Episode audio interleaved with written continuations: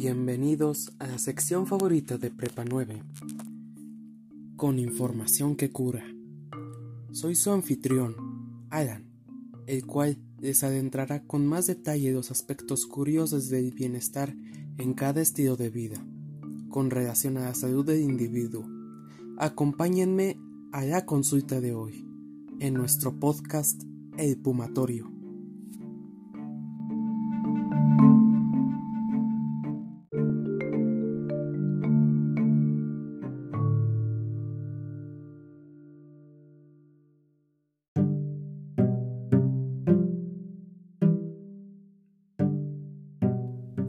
Bienvenidos espectadores al primer episodio con una alta frecuencia de megahertz de El Pumatorio. Bueno, para comenzar con el tema debemos tener en claro qué es la salud, qué significa y por qué es importante en nuestras vidas como en los acontecimientos sociales, históricos y científicos. Además, veremos varios ejemplos en la actualidad ubicando ese concepto para simplificar el tema a discusión y al finalizar unos tips para mantener este valioso recurso que solo los seres vivos contamos. Estos que también son derechos denominados salud y vida, de los cuales haremos una reflexión con lo que habremos de platicar en esta emisión.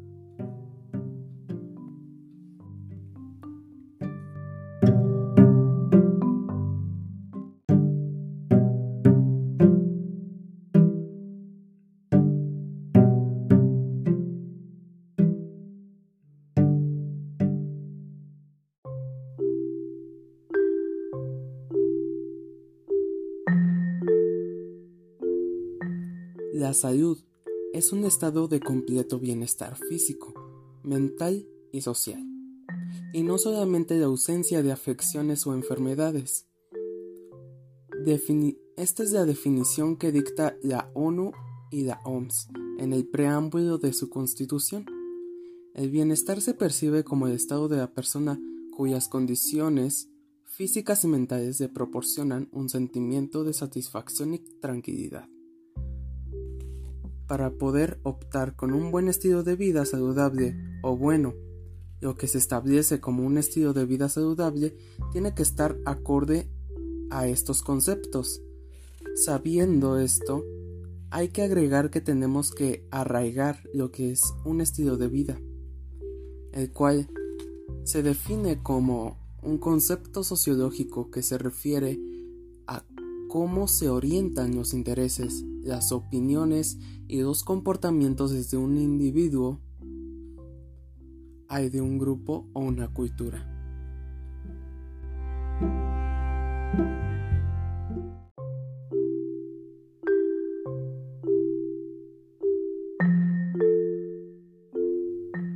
Por ende, se puede afirmar que un estilo de vida saludable es una serie de conductas o la cultura que uno o varios individuos optan por usar con el interés de experimentar bienestar en cualquiera de sus ámbitos, como también evitar cortas ausencias o, mejor dicho, alargar el tiempo de aparición de agentes patógenos, afecciones, padecimientos o enfermedades, dando diferentes opiniones de cómo portar una mejor calidad de vida con el estilo de vida saludable de mayor preferencia.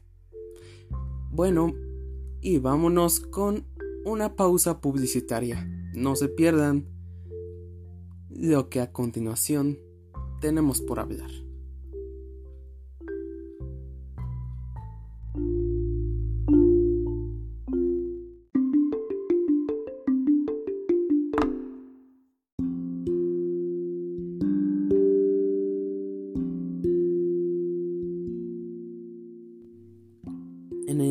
Geopolítico, el ser humano busca alcanzar una buena calidad de vida conforme a sus necesidades y entorno, es decir, alcanzar un nivel alto en la sociedad a base del bienestar que portas dependiendo este factor del estilo de vida.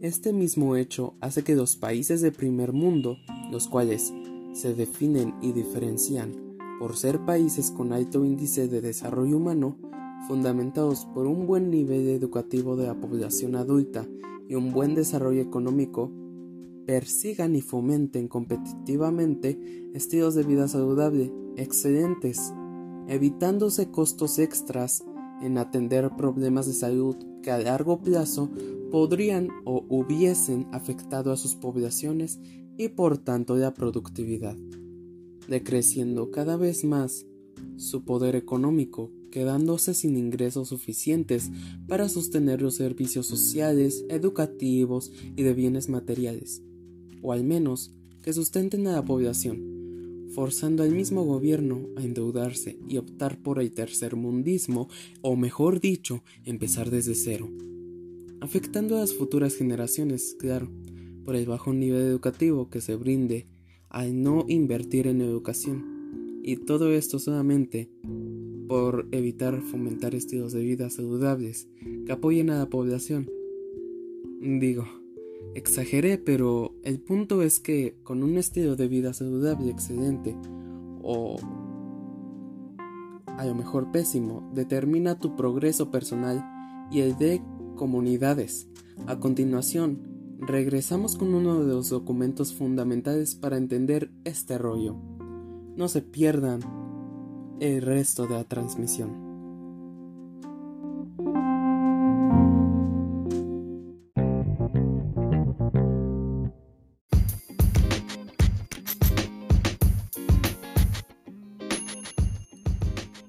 y regresamos a su estación favorita de radio, como también de podcast, Pumatorio.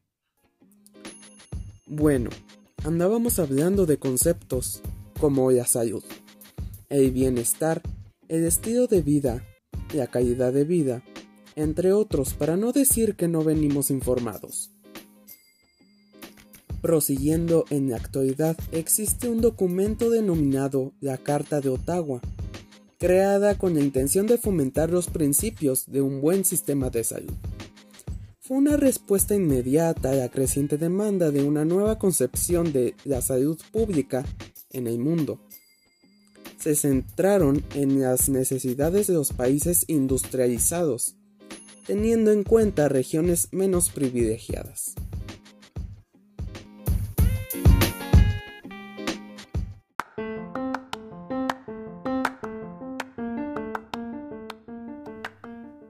Prosiguiendo, en la actualidad existe un documento denominado la Carta de Ottawa, creada con la intención de fomentar los principios de un buen sistema de salud.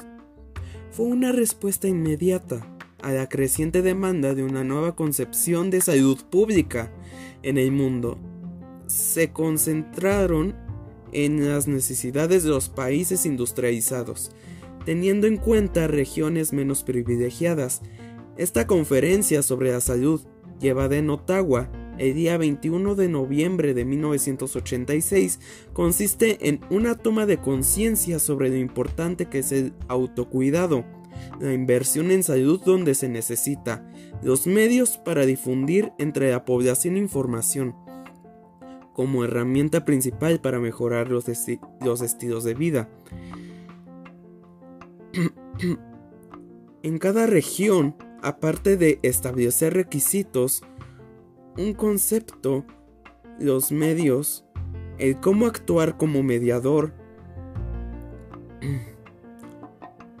la creación de leyes para incitar a ambientes favorables, conciencia, desarrollo de aptitudes, reorientación de los servicios sanitarios, irrupción en el futuro de la población, los compromisos a favor de la promoción de la salud y la llamada de la acción internacional.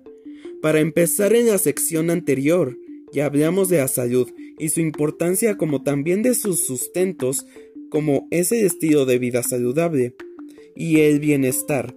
Por tanto, como toda esa información viene en gran parte de la carta, nos la saltaremos y solo expondremos una explicación de cada punto importante a destacar en esta carta. Primero,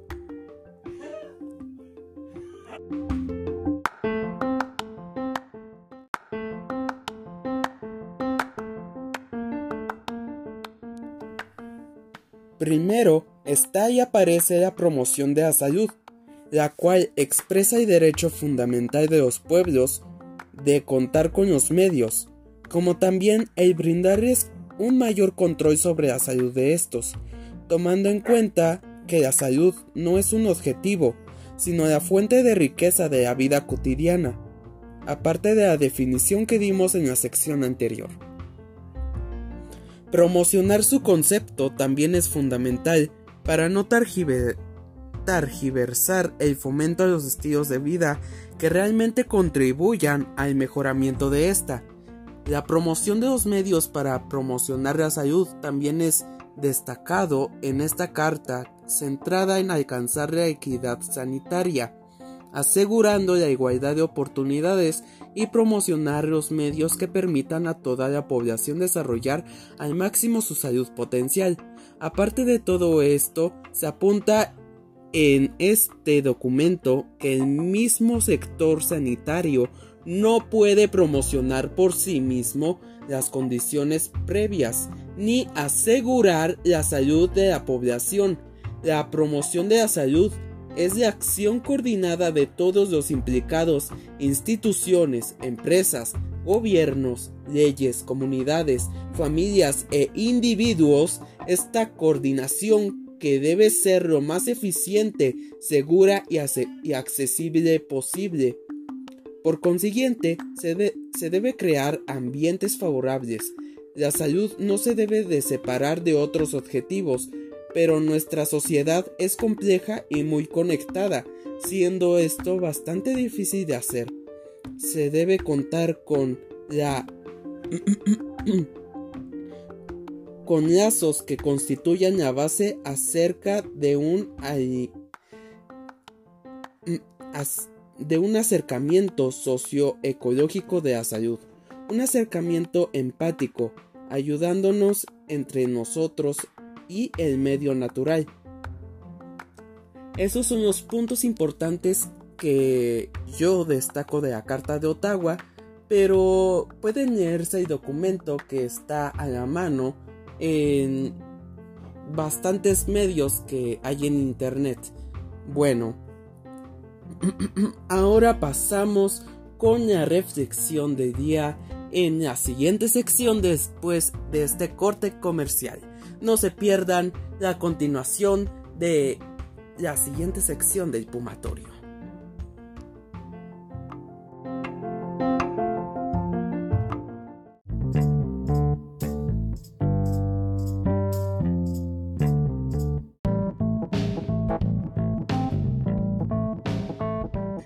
Bienvenidos nuevamente a su podcast favorito, El Pumatorio. Siguiendo con el tema antes del corte, finalizaremos de una vez este asunto, dando algunos ejemplos de aplicación de la promoción en términos de salud que se aprecia en la vida diaria y generalizaremos una valoración de cómo un ciudadano promedio la considera en su entorno. Puede que su criterio no concuerde con el nuestro en este ejercicio, pero este es un lugar de libre expresión, así que vamos a darle y sigamos.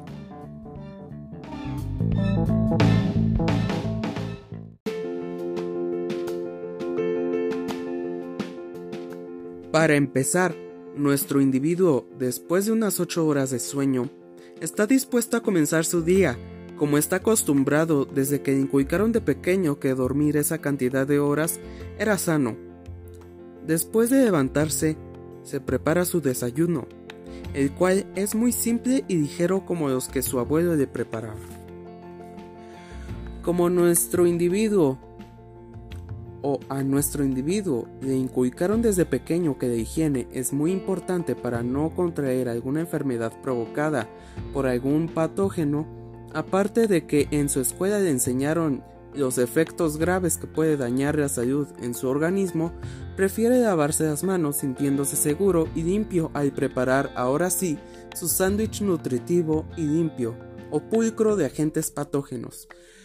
Aunque recuerda que se le olvidó comprar el pan que utiliza para preparar sus sándwiches, le pide a su distribuidor que le entregue el pan de la marca en el que nuestro prota más confía, por su calidad, ya que al elegir una marca de pan, en su celular investigó en la página de la Procuraduría Federal del Consumidor tenía la mejor evaluación de esta página confiable del gobierno que apoya a la difusión de los estándares de calidad de cada producto que se vende en el mercado. Cuando su distribuidor llega a la puerta de su casa, le pide que se ponga su cubrebocas y desinfecte su paquete para evitar un contagio accidental por sus descuidos.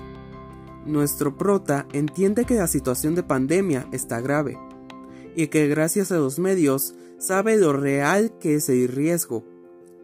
Atendiendo a las medidas de higiene de, su distribuidor, cooperando al fomentar la salud, al evitarse escenario, ese escenario, atendiendo esas medidas sanitarias que sus vecinos también siguen gracias a esta cadena de promoción de la salud, la cual está presente en todo momento y nuestro sujeto común, normal y corriente consideraría que su estilo de vida, por lo simple que sea, es digno, solo con la situación de un simple sándwich en una sociedad responsable, con un gobierno responsable y un sistema de salud mm,